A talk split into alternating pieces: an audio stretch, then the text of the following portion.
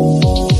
Faltan 20 minutos para las 4 de la tarde, 3 con 40, seguimos haciendo All You te contaba en los titulares, ¿no? Que la variante de Omicron del coronavirus ha causado una agresiva alza en los contagios a nivel mundial. Eh, Felipe Lorrieta, otro panelista también nuestro, nos contaba del grupo epi- epidemiológico, digo, matemático de la USACH, que de acá al viernes podrían incluso darse 30.000 casos diarios, una predicción similar que hizo en base a los números, por supuesto, la Universidad de Chile. Así que lo tenemos acá, ¿no? Concreto. Pero, eso sí, el detalle que dice la Organización Mundial de la Salud es que podría ser la última etapa de la pandemia y además de eso va a llegar a Chile la vacuna de Moderna. Todo eso lo hablamos con nuestra panelista COVID, Marcela Gatica, doctora en inmunología y académica de la Universidad de La Serena. ¿Cómo estáis, Marcela? Hola Iván, ¿cómo estás? Eh, feliz verano, espero que esté, bueno, creo que estoy mejor que tú, ¿ah? porque yo tengo 20, 20 grados, 21, leí No, por ahí. acá estamos usted- 30, 31, de- según escuché la última temperatura. Uh, Oye, Marcela, bueno. eh, es como buena noticia esto, ¿no? Yo lo, ya lo había escuchado cuando llegó Omicron que podría ya ser la última ola, pero siempre en supuestos, ¿no? Ahora la Organización Mundial de la Salud lo hizo con un poquito más de certeza que podría ser la última ola de, de esta enfermedad y luego, si es que vuelve, ya no sería en forma de pandemia. Sí, mira, ese es un tema que en realidad cuando uno lee como a epidemiólogos, epidemiólogas, gente del área, hay como harta todavía discusión, ¿ah? porque todo el mundo dice, de hecho la gente como más, más experta en el área dice, oye, cuidado, es, es complicado hacer todavía predicciones porque aún no se ha estabilizado la pandemia. Me refiero a que, recordemos que hace un mes atrás, un poquito más, teníamos números maravillosos, ¿cierto? Teníamos positividad bajita, pocos casos, pensando así como que ya, ya se venía la vuelta a la normalidad completa, y de repente llegó Omicron y, oye, se disparó el tema de nuevo. Hmm. Entonces hemos estado todavía en este alto y bajo, ¿cierto? Entonces, ¿qué pasa? El- la OMS estaba leyendo un poco lo que ellos decían, y ellos lo justifican en el hecho de que, por ejemplo, en Europa, ellos proyectan, proyectan que más o menos esta semana se debería contagiar la mitad del continente, lo cual es como, wow, ¿cierto? Es como, Claro. Es, es enorme, ¿cierto? Mucha gente. Entonces ellos dicen que, claro, entre la gente que está vacunada y la protección por la vacuna, y igual cuando uno se vacuna, igual, perdón, cuando uno se infecta, igual puede tener una protección por un tiempo, un, un par de meses, dos meses, tres meses. Entonces, en el fondo, eso debería impedir que haya de nuevo, que en el fondo que esta ola siga creciendo por una, esta especie como de inmunidad adquirida. Hmm. Pero ahí igual creo que hay, hay que tener cuidado con algo, porque eh, yo por ahí he leído de algunas personas que eh, se quieren infectar eh, por sí solas, ¿cierto? Mm. Para estar protegidas, como pa- pa- pasa un poco con la varicela, ¿cierto? Cuando somos niños y niñas. Pero hay que tener cuidado con dos cosas, yo creo ya. Eh, primero que, bueno, uno nunca sabe cómo se va a enfermar hasta que se enferma. ¿Cierto? Hay gente que tiene, con suerte pierde el olfato, pero después tiene, con, tiene problemas respiratorios, ¿cierto? Por, por meses. Entonces, ojo con eso. Y lo otro es que estamos suponiendo, ese escenario yo creo que supone que ya llegó Omicron y va a pasar un buen rato hasta que aparezca otra variante. Y como Mm. conversábamos la, la vez anterior, recordemos que eh, las variantes como aparecen, ¿cierto? Aparecen cuando el virus tiene, cuando- entre, más, entre más chance yo le dé al virus de pasar de persona a persona, de célula a célula, más posibilidades tiene de mutar y de generar variantes. Entonces, si tenemos harta gente enfermándose, puede perfectamente aparecer una variante nueva, ya vamos a dar vuelta al alfabeto griego, ¿cierto? Con, con las variantes. Entonces, escenario, claro, eso yo creo que supone que no, no aparecería una Omicron 2.0 o una, no sé, P, Pegasus, no sé cómo se Ah, va a sí. llamar, en el corto plazo que... Porque ¿qué pasa hoy día? Hoy día, por ejemplo, los estudios por lo menos in vitro, insisto, in vitro, o sea, en el laboratorio con células, muestran que eh, cuando uno analiza el suelo de personas que se han enfermado recientemente, contra Omicron, mm, como que no anda muy bien su inmunidad, que digamos. Entonces, eh, ojalá que no pase, pero podría parecer que esa otra variante un poco más virulenta y a lo mejor la gente que se infectó con Omicron igual va a quedar un poco susceptible. Entonces, yo creo que igual es, es- es apostar un poquito al todo o nada. O sea, puede ser que en el corto plazo sí, eh, a lo mejor baje esto un poco, pero mientras pase lo que conversábamos la vez pasada, o sea, mientras todavía no tengamos población importante en el mundo que no se está vacunando, eh, tenemos un caldo cultivo para variantes nuevas. Entonces, eso es un poco, es un poco difícil esa predicción encontré. ¿ah? Sí, de hecho lo que dice la OMS, tú mismo indicabas ahí, ¿no? Que se va a contagiar una cantidad gigantísima de, de- de población una, y, de- y luego podría terminar la pandemia. Eh, una, una cuestión que de hecho puede ser replicada luego en América, en África, ¿no? Europa siempre va como adelantada en lo que al proceso pandémico refiere. Pero aparte de eso, acá estaría la OMS entonces apelando a la famosa inmunidad rebaño, o porque yo he escuchado a varios profesionales del área de la salud, eh, médicos, inmunólogos como tú, ¿no? Que hablan de eh, que el coronavirus rompe varias reglas y podría incluso no aplicar esto de la inmunidad rebaño. Claro. Sí, lo que pasa es que está, como hay tantos contagios tan rápido, como todavía hay mucha gente que no se ha vacunado en el mundo, eh, están apareciendo variantes nuevas, ¿cierto? Muy rápido. Entonces la pandemia nos ha dado mucha sorpresa. Entonces, por eso que a lo mejor podemos estar protegidos para, por ejemplo, las vacunas que tenemos ahora, ¿cierto? Eh, nos ha protegido muy bien contra la variante anterior y contra la actual. Eh, la Omicron sí nos protege, sí nos protege, pero baja un poquito la protección. Entonces, eh, y el tema de los contagios, ¿cierto? O el, desarrollo de la enfermedad también ha bajado la protección. Entonces, por eso hemos visto un alza de contagios pese a que hay mucha gente vacunada. Entonces, eh, hablar de inmunidad de, rebaño en este caso yo creo que es difícil. Hmm. Y ahí también quiero citar al, doctor Fauci, ¿cierto? Este, bueno, un inmunólogo famoso, claro, de, Estados Unidos, para quien no lo conoce, que es como el señor pandemia, ya digámoslo así, para quienes no lo conocen. Es como el ministro, el equivalente del ministro París, pero para la Casa Blanca, digamos. Claro. Claro, ya como que se ha hecho bien famoso el control de la pandemia.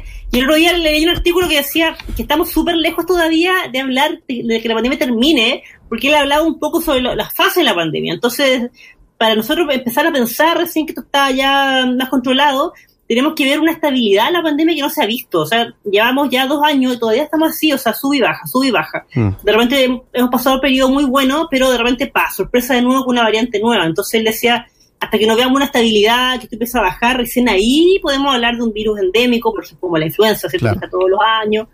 Pero todavía está un poco lejos de eso. Entonces, hay que tener cuidado con, con yo creo, aventurarse a decir, ya me contagio, estoy protegida Mm, porque puede aparecer una variante nueva más, más virulenta en, los próximos meses. Entonces, eh. Eh, creo que está medio complicado hacer esas expediciones todavía. O sea, quizás en corto plazo sí, puede que haya un pique y esto baje. Mm. Al parecer esta variante igual produce una enfermedad que tiene una resolución, o sea, como que termina un poquito antes, comparado con las variantes anteriores, pero eso igual puede influir, pero así como decir que va a ser el fin de la pandemia, eh, yo creo que es un poco aventura. ¿Y, cuál sería ese, ese escenario, digamos, aventurado, optimista para muchos, incluso que escribe la OMS? Porque dice, si es que vuelve eh, la enfermedad COVID-19, volvería, pero no como una pandemia. Y tú mencionabas eh, el tema de las endemias, ¿no? O un virus endémico, que es básicamente una enfermedad que está remitida a un área geográfica y se repite de manera constante, ¿no? Distinto a la pandemia, que, que es por un periodo muy largo de tiempo y en más de un continente. ¿Cuál es la gran diferencia y que hay, digamos, entre que el virus o COVID-19 sea una pandemia, como lo es actualmente, y que pueda volver luego como una endemia? ¿Se parecería como a lo que conocemos de la influenza, por ejemplo? Claro, es algo así. En el fondo, la endemia que así que bueno, el término endémico, para quien no conoce el término, tiene, tiene que ver con, que algo es propio, ¿cierto? Es parte, propio uno habla de Claro, uno habla de flora y fauna endémica cuando es de de la región o del, país, qué sé yo. Entonces, es, en el fondo que sea endémico, ¿qué pasa a ser un virus más del que tenemos dando vuelta normalmente en, en la en, nuestra, nuestra vida diaria, en nuestro calendario. La influenza, por ejemplo, o sea, todos los años, ¿cierto? Viene una ola, sabemos que si una ola podemos predecir un poco lo que podría pasar o no, es importante, podemos predecir un poco el comportamiento. Entonces hacemos una campaña de vacunación, que vacunarse los grupos de riesgo y ojalá los que no somos de riesgo también vacunarnos, ¿cierto? Para ayudar al resto. Y eso se, por eso se, uno sabe cuando viene la ola, por eso nos vacunamos siempre, esto parte en marzo, si no me equivoco, la campaña fuerte, por unos meses, y si nos vacunamos, eh, esto se mantiene más o menos controlado, ¿ya? Mm. Y la gente a lo mejor que no es de riesgo le va a dar una enfermedad fuerte, pero la, la posibilidad que fallezca es baja en realidad. Entonces es un virus endémico, entonces que podemos predecir cuando vienen las olas, podemos... Eh, es parte de nosotros y como te digo, podemos predecir su comportamiento. La pandemia todavía está un poco lejos de eso, porque justamente es lo que estamos conversando, o sea, esto sube y baja todavía. Y con la aparición de variantes nuevas que han resultado ser mucho más virulentas que otras, eh, ha cambiado un poco el escenario. Recordemos que en 2020, cuando partió esto, nosotros creíamos, los jóvenes, o sea, tú y yo, los que nos creemos jóvenes, pensábamos que esto iba a ser un resfrío, ¿cierto? Que a nosotros no, no, era problema, que el problema era de los adultos mayores. Empezaron a llegar variantes nuevas y también con la vacunación de los adultos mayores se empezó a desplazar un poco también la pandemia, ¿cierto? O la infección a las personas más jóvenes y empezó a cambiar el escenario. De, repente nos a preocupar de los niños y niñas que antes no eran preocupación. Entonces, sí, esto ha ido cambiando mucho en dos años. Entonces, todavía el escenario es un poco, eh, un poco eh, impredecible.